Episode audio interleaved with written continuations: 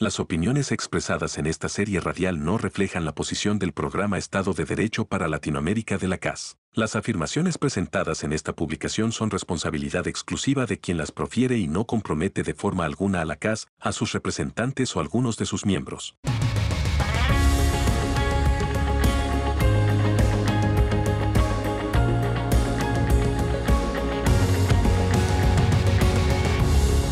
Esto es Podcast con K.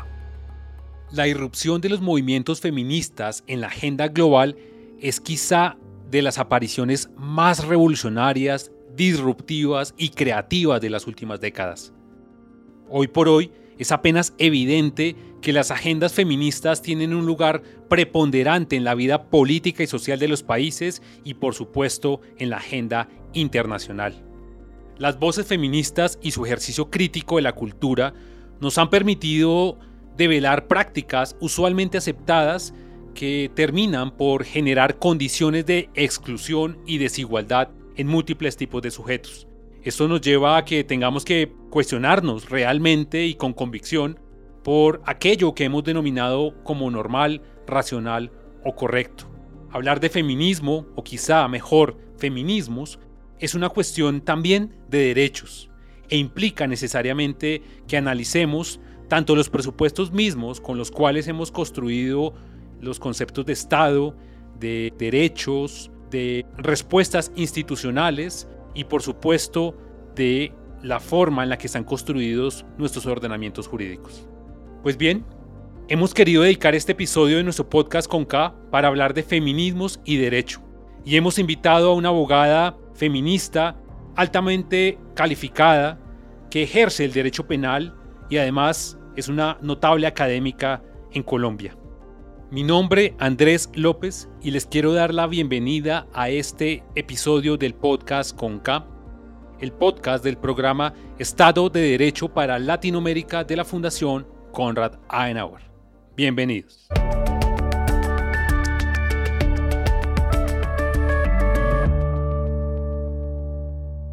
Hemos querido dedicar este episodio de nuestro podcast para hablar de feminismos y derecho, para lo cual hemos invitado a una abogada feminista, altamente académica y quien ejerce el derecho penal allí en Colombia. Hablo de la profesora y abogada colombiana María Camila Correa, quien es doctora en Derecho por la Universidad Autónoma de Madrid, España, y adicionalmente cuenta con títulos de maestría tanto en Derecho Penal como en Derecho de la Unión Europea, también allí en Madrid. Profesora María Camila, muy bienvenida a este el podcast con K. ¿Cómo se encuentra el día de hoy? Hola Andrés, muchas gracias por la invitación. Para empezar, profesora María Camila, le propongo que iniciemos esta conversación contándoles a nuestros oyentes cómo se ha dado este diálogo entre feminismos y derecho y cuál es el estado actual de ese diálogo. Realmente este diálogo yo siempre lo explico como una relación entre comillas de amor y odio, porque estas preocupaciones de los estudios feministas y los estudios de género frente al derecho surgen porque se empieza a ser evidente en un momento dado que el derecho en algunas ocasiones termina siendo una herramienta más de opresión y discriminación de las mujeres y de los colectivos históricamente discriminados. Por ejemplo, entonces que el derecho reproducía estereotipos o reproduce estereotipos de género, estereotipos racistas, estereotipos homofóbicos, etc. Entonces, en un primer momento yo lo veo así, yo veo que es una relación de tensión, de odio, digamos, en esa analogía de amor-odio, en el sentido en que los estudios feministas y género se dan cuenta que el derecho es una herramienta más de opresión y empiezan como a visibilizar eso para cambiarlo. Pero también en algunos momentos, y creo que esto pasa mucho, por ejemplo, en el tema de la violencia sexual y el derecho penal, el derecho ha sido un aliado, ha sido una forma de visibilizar fenómenos que, digamos, generaban preocupación y generan preocupación en los movimientos feministas. Entonces, lo que ha pasado es que el derecho en esos espacios se ha vuelto como un aliado. A través del derecho podemos visibilizar que existe un fenómeno llamado feminicidio y no solamente eso, sino que a través del derecho penal, al criminalizarlo, estamos diciendo que un feminicidio no es lo mismo que un homicidio y le estamos dando la carga jurídica penal que tiene el feminicidio, por ejemplo. Entonces creo que esa relación es una relación fluida a veces y accidentada normalmente. Con esa mirada inicial, profesora María Camila, quiero proponerle que profundicemos justamente sobre el tema de su tesis doctoral, que se trata de la legítima defensa por parte de las mujeres en contextos de violencias basadas en género. Allí quiero preguntarle cómo surge esa pregunta de investigación y de qué manera le da curso en su tesis doctoral. Realmente la legítima defensa ha sido un tema que a mí me ha apasionado mucho, siempre, y revisando cosas de legítima defensa y cuando me empecé a hacer preguntas, digamos, desde, desde los problemas de las mujeres y el derecho penal, me encontré con un texto de una autora española que se llama Elena Larrauri. Ella es una profesora de, de Derecho Penal, Criminología, etc.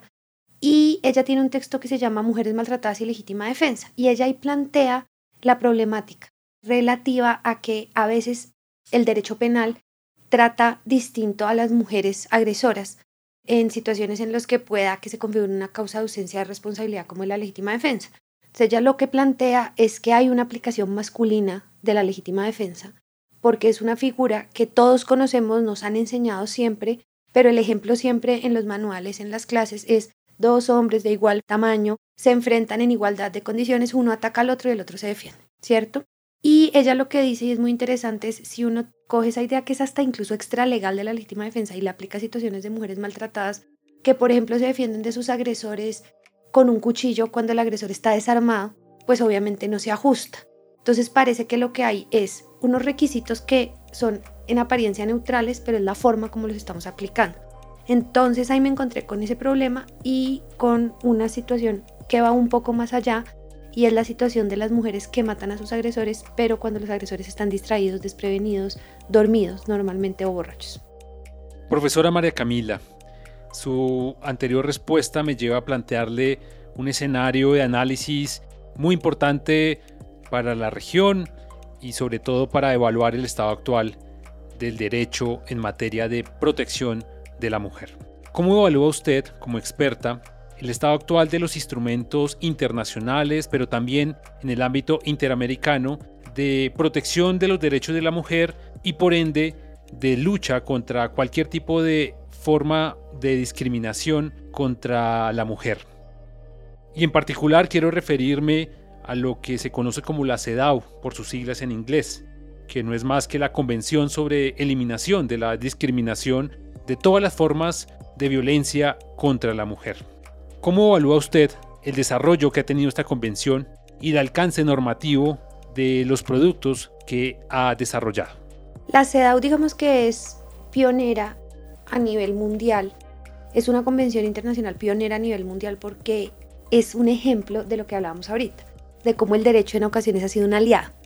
Un aliado a las mujeres, un aliado a los colectivos históricamente discriminados y la CEDAW lo que busca es erradicar la discriminación. Entonces, ¿qué pasa? Tenemos una convención internacional que parte de la base de que esa discriminación existe. Y lo que hace es generar obligaciones internacionales, como cualquier tratado, a los estados para que tomen medidas para eliminar esa discriminación. Entonces yo creo que eso es lo más importante de la CEDAW, pero también la CEDAW tiene un comité que emite resoluciones o recomendaciones y cada vez ha sido más claro este comité en expresar, por ejemplo, que la violencia es una forma clara de discriminación.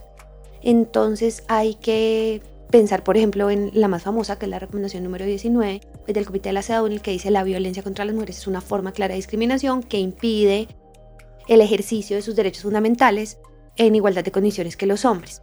Entonces lo que hace la CEDAW ahí es decir, hay muchas formas de discriminar, la violencia es una de ellas. Y yo creo que, la importancia de, de, esta convención, más allá de las obligaciones que genera, del hecho de que sea un instrumento internacional, que tenga, digamos, ese peso jurídico, la gran importancia es eso, es que se parte de la base de que la discriminación existe y lo que hace es hacer qué vamos a hacer como estados para superarla. Y creo que una mm, gran heredera de esa idea de que la violencia es una forma de discriminación es otra convención que es Belém do Pará, que es la convención para prevenir, sancionar y erradicar toda forma de violencia contra las mujeres. Y esta convención aterriza un poco esa idea de violencia como forma de discriminación que viene de la CEDAW y ya crea obligaciones estatales específicas frente a cómo abordar la situación de violencia y recuerda unos derechos de las mujeres como a la libertad, a la seguridad, a la integridad, a la vida, etc. Entonces creo que no solamente CEDAW, sino el EMDO para son dos instrumentos internacionales que lo que terminan mostrando es que los problemas existen y son un ejemplo de cómo el derecho ha sido un instrumento para al menos poner sobre el papel problemáticas de las que han sido víctimas las mujeres y las niñas, no solamente a nivel regional, sino a nivel mundial, y lograr, digamos, algún tipo de vinculación estatal para, valga la redundancia, lograr medidas jurídicas en ese sentido y también poner lo que yo siempre digo, un poco el derecho al servicio de los colectivos históricamente discriminados. Siguiendo la argumentación de su anterior respuesta, apreciada profesora María Camila, observo que existirían dos funciones de los desarrollos que han habido internacionalmente en torno a la protección de los derechos de las mujeres. Existiría una función simbólica que reivindica los procesos sociales de protección de los derechos de las mujeres, pero también un alcance o una función de tipo normativo. Y en ese contexto de análisis le quiero preguntar por su criterio en torno a cómo evalúa el estado actual de aplicación de estos desarrollos internacionales, pero ya en el ámbito latinoamericano, ya sea tanto en el sistema interamericano como en el derecho interno de los países. El caso colombiano, digamos, es, es, interesante porque existe el bloque de constitucionalidad y en el bloque entra todo lo que tiene que ver con derechos humanos, como sería CEDAW y Belén do Para. Y creo que a raíz de las obligaciones contraídas en la CEDAW han surgido muchas leyes y políticas de antidiscriminación y a raíz, por ejemplo, de las obligaciones contenidas en Belém do Para está la ley 1257. Esta ley 1257 es la relativa al tratamiento de los temas de violencias contra las mujeres, no solamente en el ámbito penal, sino rutas de atención, etc. Entonces, normativamente lo que generan estas convenciones es que son vinculantes y obligan a los estados a tomar ciertas medidas. Y ambas convenciones tienen un comité, por ejemplo, el de Belém do Para es el mecanismo de seguimiento, en donde se les va haciendo seguimiento a los estados, cómo vamos, en qué estamos, qué hemos hecho frente a esta problemática y emiten informes casi que anualmente, cada seis meses, cada ocho meses, recordándole a los estados, bueno, a usted le falta esto. Recuerdo, digamos, en uno de los últimos informes de seguimiento de Belém do Para y también en diálogo con algún pronunciamiento del comité de la CEDAW, decían Colombia en materia de leyes está muy bien. Ya digamos la aplicación de esas leyes genera muchos problemas. No está tan bien como la existencia de las leyes, pero dice, creo que le falta mucho a la hora de pensar en temas, por ejemplo, de violencia obstétrica. Entonces, lo que hace la existencia de estas comisiones es vincular a los estados para que adopten medidas, pero también volvemos a eso que decías tú de, de lo simbólico. El hecho de que existan esas obligaciones internacionales lo que genera es que hay una importancia y es un tema del que hay que preocuparse, así sea solo por no incumplir obligaciones internacionales. Profesora María Camila, sobre estos desarrollos de lucha contra las violencias en contra de la mujer, quiero preguntarle por un concepto que tiene toda la centralidad y que en últimas puede generar confusión para quienes no lo conocen, pero también mucha asertividad a la hora de abordar estos temas. Me refiero al concepto de violencia basada en género. ¿Cómo podemos entender este concepto y cómo podemos determinar qué violencia se basa en el género y qué violencia no? Partamos de la base que la violencia basada en género es cualquier tipo de violencia que se ejerce sobre un cuerpo por su género o por su identidad de género, por el género con el que se identifica, pero también por su orientación sexual yo entiendo, digamos, esa definición así. Hay quizás, digamos, algunos sectores que no la entienden así. Yo entiendo violencia de género de una manera amplia.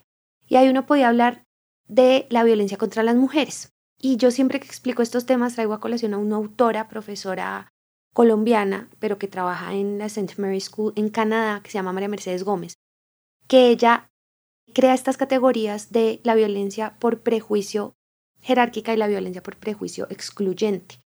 Entonces, ella lo que dice es la violencia por prejuicio es esa que surge cuando yo percibo como no normativo un cuerpo. Es decir, cuando yo siento que ese cuerpo no es normal, basado en los estereotipos creados socialmente, etc. Y en ese momento yo ejerzo una violencia basada en el prejuicio sobre ese cuerpo. Y hay dos formas de utilizar esa violencia por prejuicio, para excluir, para erradicar lo que yo percibo como no normativo, para que no exista más, o para jerarquizarlo. Entonces eso es lo que pasa, por ejemplo, con la violencia contra las mujeres. El prejuicio está en los roles asignados. Es decir, que las mujeres deben hacer ciertas cosas, comportarse de cierta manera, los hombres de cierta otra. Cuando se ejerce violencia sobre una mujer, lo que se está haciendo es recordarle el lugar que tiene en la sociedad, o castigarla por haberse salido de ese lugar. Piensa, por ejemplo, en la violencia feminicida motivada por celos. Decirle a la mujer, si usted se va con otro, la mato, como tratándola de mantener en ese lugar de sumisión, o simplemente hay una agresión porque se fue con otro y transgredió ese rol de fiel, pura, etc. Entonces, la violencia contra las mujeres es una violencia jerárquica basada en prejuicio que lo que busca es recordarle a la mujer ese lugar que debe tener en la sociedad, entre comillas ese lugar, o castigarla por salirse de ese lugar. Y ese lugar pues ha sido creado obviamente por los estereotipos de género y las asignaciones sociales de roles específicos. Entonces si uno se sale de ese rol ya está transgrediendo lo normal y ahí es donde se abre paso a la discriminación. Y como nos dice de nuevo el Comité de la CEDAW, la violencia es una forma de discriminación. Yo entiendo la violencia contra la mujer en ese sentido cuando a una mujer se le agrede por que no llega virgen al matrimonio, porque tiene comportamientos sexuales que a los ojos del colectivo dominante son errados o licenciosos, por llamarlo así, entonces ahí lo que tenemos es una forma de jerarquización de la mujer o de castigarla por salirse de ese rol. Con esa distinción que usted nos acaba de plantear, quiero llevarle a que nos cuente sobre un fenómeno que viene ocurriendo en el derecho penal. Me refiero a esta transición que viene de la tipificación de delitos comunes para violencias que normalmente eran leídas así como comunes, pero que llevaban de suyo violencias contra la mujer. Y ahora, con este nuevo paradigma y estos nuevos horizontes que surgen del feminismo, que son tan vigentes para el derecho penal de ahora, quiero preguntarle por ese proceso de traducción. ¿Cómo se entiende que delitos que anteriormente eran castigados como delitos comunes ahora vengan a constituir delitos autónomos justamente por proscribir las violencias basadas en el género? Precisamente, digamos, por la intervención de los estudios feministas y de género en el derecho. Entonces, una de las grandes intervenciones en el derecho penal es lograr que se entienda que en ocasiones matar a una mujer no es lo mismo que matar a un hombre. Digo en ocasiones porque esto no quiere decir que cualquier muerte violenta de una mujer sea feminicidio. Hay algunas circunstancias en las que sí lo es y hay algunas circunstancias en las que es un homicidio simple o agravado, como tú decías. Y creo que ese es un ejemplo muy interesante de cómo a la luz, digamos, de el lente de los estudios feministas y de género se entiende que las normas que sancionan el homicidio no son suficientes para sancionar totalmente, para describir totalmente lo que sucede, por ejemplo, en los casos de feminicidio. Y creo que además esa es una conceptualización que termina llegando al derecho penal y al derecho general desde otros lugares, como la antropología, la psicología, la criminología. Y esa definición de feminicidio se vuelve ley, por decirlo así, se vuelve norma, precisamente como una irrupción de estos estudios feministas que muchas veces lo que dicen es el derecho no es suficiente. Hay que reformar el derecho para que responda adecuadamente a las necesidades de las mujeres, por ejemplo. Su respuesta me lleva a que le traslade quizá una preocupación o una duda que puede existir comúnmente. Hay quienes dicen que la tipificación de estos delitos basados en el género llegan a ser un rodeo, dado que en últimas los delitos comunes, como anteriormente lo habíamos tratado, en últimas termina teniendo un castigo. Entonces, la pregunta central allí es, ¿qué se logra finalmente con esta identificación de delitos autónomos y nuevos basados en el género de cara al castigo que impone el derecho penal? En últimas, no, no es la sanción por la sanción, es que a mí me sancionen por lo que realmente sucedió, por lo que realmente hice. Entonces, no es lo mismo sancionar a una persona por un hurto que por una estafa. Pueden parecer similares, pero no son iguales. Y como te decía, un feminicidio no es lo mismo que un homicidio, porque un feminicidio lo que tiene es una motivación distinta, una motivación discriminatoria, jerarquizante precisamente. Cuando se mata a una mujer porque se le está celando, porque se tiene la sospecha o porque en efecto se fue con otro, por ejemplo, es distinto a matar a una mujer porque le quiere hurtar el celular o porque me debe plata. Entonces, en primer lugar, es algo que los penalistas llamaríamos la íntegra valoración del injusto, y es que realmente se sancione por lo que sucedió, de una manera proporcionada, etc. Pero además también este tema del feminicidio muestra cómo esa relación, digamos, de cómo el derecho penal en ocasiones es una herramienta, cómo el derecho penal sirve para simbolizar lo pesado, lo grave que es el feminicidio. Si el derecho penal reconoce como feminicidio esa conducta y el derecho penal es como el más duro, el más fuerte, y el derecho penal es capaz de hablar de feminicidio, simbólicamente es muy importante. Es un reconocimiento autónomo de un fenómeno autónomo. Entonces, creo que ahí está la respuesta a la pregunta, desde lo simbólico y desde, digamos, la aplicación material del derecho. ¿Qué daños se generan específicamente con este tipo de violencias que son materia de castigo o de penalización en el ámbito del derecho penal, profesora María Camila? Hay daños de muchas clases porque incluso hay muchas manifestaciones de esta violencia. Creo que un daño generalizado que puede crear cualquier tipo de violencia contra la mujer o cualquier manifestación mejor es el daño psicológico. Porque además normalmente este tipo de agresiones vienen atravesadas por una situación de deshumanización o de desmotivación o de atentados contra la autoestima. Estoy pensando, digamos, en situaciones, por ejemplo, de violencia doméstica como manifestación de violencia a la mujer, donde no solamente hay golpes amenazas, sino insultos, usted no sirve, usted es un estúpido, etc. Entonces, el daño psicológico en estas situaciones es previo y posterior. Y en escenarios, digamos, donde no hay una relación previa con el agresor, sino que son ataques, digamos, un ataque sexual por parte de un desconocido, etc., pues también viene unas repercusiones psicológicas. Si el ataque sexual es por parte de un conocido, pues es peor, porque también implica un tema de confianza pero también puede haber daños de contenido económico para mujeres que son víctimas de violencia económica, mujeres a las que les restringen el acceso a recursos, les restringen, les quitan el sueldo inmediatamente entra, les prohíben acceder a educación, a trabajo, etc. Entonces los daños son de toda índole y eso lo que genera es en últimas un daño en la forma en la que nos relacionamos como seres humanos. Eso es muy, muy difícil de reconstruir. En últimas cualquier tipo de conflicto genera eso, ¿no? Pero el tema aquí con la violencia contra las mujeres es que es un círculo vicioso, porque la violencia contra las mujeres se genera por la forma como nos relacionamos como seres humanos, por la idea que tenemos de cómo nos debemos comportar como mujeres, por la idea que otros tienen de cómo nos debemos comportar y por esta idea de inferioridad, de distinción, de que las mujeres se tienen que comportar de una manera, sirven para unas cosas, los hombres para otra. Y termina reafirmando la violencia termina reafirmando esa forma tóxica en la que nos relacionamos. No puedo dejar pasar la oportunidad, apreciada profesora Mara Camila, para preguntarle por los desarrollos, si es que existen en el derecho penal, para combatir violencias basadas en género que están por fuera de los límites de la subjetividad de la mujer. Y con ello quiero referirme específicamente si el derecho penal actual y el que usted considera que se está proyectando a futuro está en capacidad de combatir violencias contra otras subjetividades y que son en todo caso violencias basadas en el género. Yo digamos no soy partidaria de crear tipos penales específicos para todo. Yo siempre he dicho que yo creo que con lo que hay en el Código Penal, si se aplican bien las normas, se puede sancionar correctamente agresiones contra mujeres, contra personas LGBTIQ, contra personas a las que, que son violentadas por razones de racismo, por su pertenencia a diferentes etnias, porque el Código Penal tiene agravantes generales sobre discriminación, por ejemplo.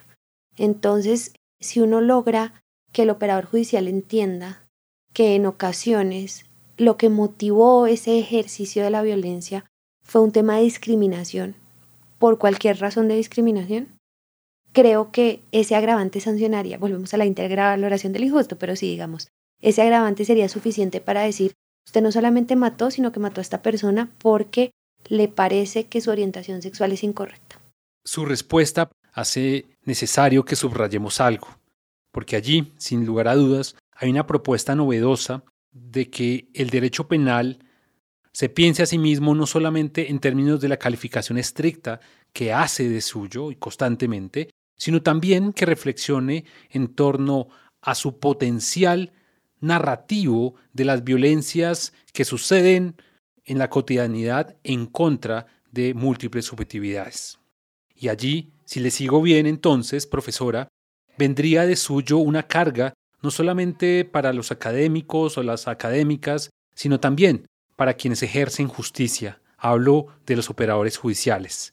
Un deber narrativo que devele justamente todas estas violencias y que lleven al derecho penal no solamente a debatirse en torno al castigo, a la dosificación de la pena, sino que haga de suyo un valor simbólico de castigo de este tipo de violencias. Sin duda, yo creo que es que esa es la labor del operador judicial, contextualizar el conflicto, ¿no? Entonces, yo creo que los instrumentos están, lo que pasa es que no se aplican. Por ejemplo, existe una directiva hace años, si no estoy mal, desde el 2016 de la Fiscalía, que explícitamente dice cada muerte violenta de mujer se tiene que investigar con la hipótesis del feminicidio en la cabeza. Si usted, investigador o investigadora, encuentra que no fue un feminicidio, pues bien. ¿Qué pasa? Que si uno no hace esa investigación pensando en feminicidio, se le van a pasar un montón de cosas. Entonces, no se va a preguntar qué tal que esta mujer haya sido víctima de violencia en su contra, será que eh, estaba en una relación de violencia, tenía un problema de acoso sexual por parte de un superior, un amigo, un colega, etc y se puede perder muchos detalles que puedan generar o indicar que fue víctima de un feminicidio. Entonces lo que dice la Fiscalía en esta circular o directiva es, usted esté atento a todas las luces a ver si encuentra feminicidio, que si no encuentra feminicidio pues es un homicidio. Pero los datos que hay, que no son oficiales, pero son datos, digamos, que surgen de la práctica y de la experiencia y el contacto con los y las operadoras judiciales, pues indican que esa directiva, que es de nuevo de 2016, se aplica muy poco. Entonces, el tema no es tanto en generar, digamos, las figuras, que las figuras ya existen, es en generar la conciencia de los operadores de aplicarlas y de contextualizar. En un proceso penal lo que tiene que hacer el fiscal es contextualizar. Y lo que tiene que hacer ese juez es agarrar estos dos lugares, analizar las pruebas y decir, bueno, esto fue lo que pasó. A mí las pruebas me llevan a concluir esto. Sin ese contexto no hay nada. Y en casos obviamente de violencias basadas en género, el contexto tiene que ser la discriminación, el prejuicio, el uso que se da a la violencia en ese contexto. En ese sentido, apreciada profesora María Camila, quiero preguntarle, por su criterio, como académica que es, ¿cómo considera que las facultades de derecho tienen algún tipo de rol o cumplen algún tipo de rol justamente en esa tarea de develar violencias discriminatorias contra múltiples subjetividades. Yo creo que es fundamental, es fundamental enseñar la perspectiva de género y la relación amor-odio del derecho y los estudios feministas y de género desde, desde las facultades. Porque muchas veces lo que pasa es que uno, como fue mi caso, se termina encontrando con esto ya graduado, ya siendo abogado o abogado. Ahora, digamos, hay facultades que ofrecen cursos de género, cada vez más se está hablando de estos temas y cada vez más encontramos personas con estas preocupaciones y que no tienen que salir a aprender, sino que ya salen como abogados y abogadas aprendidos. Hemos llegado al final del episodio del día de hoy. Queremos extender un agradecimiento muy especial a la profesora María Camila por habernos acompañado y por haber atendido con tanta generosidad y suficiencia la invitación a conversar sobre estos temas de tanta actualidad como lo son las relaciones entre el feminismo, el derecho y los instrumentos de proscripción de cualquier tipo de violencia discriminatoria contra la mujer y contra otro tipo de subjetividad. A ustedes muchas gracias por la invitación y espero volver a participar en algún podcast con K muy pronto. Esperamos que así sea, profesora María Camila. Y bueno, a nuestros oyentes les agradecemos enormemente el habernos acompañado en este episodio del día de hoy y les invitamos a que sigan muy atentamente los próximos episodios de este, el podcast con K el podcast del programa Estado de Derecho para Latinoamérica de la Fundación Konrad Adenauer. Recuerden, mi nombre es Andrés López y nos escuchamos próximamente. Hasta entonces.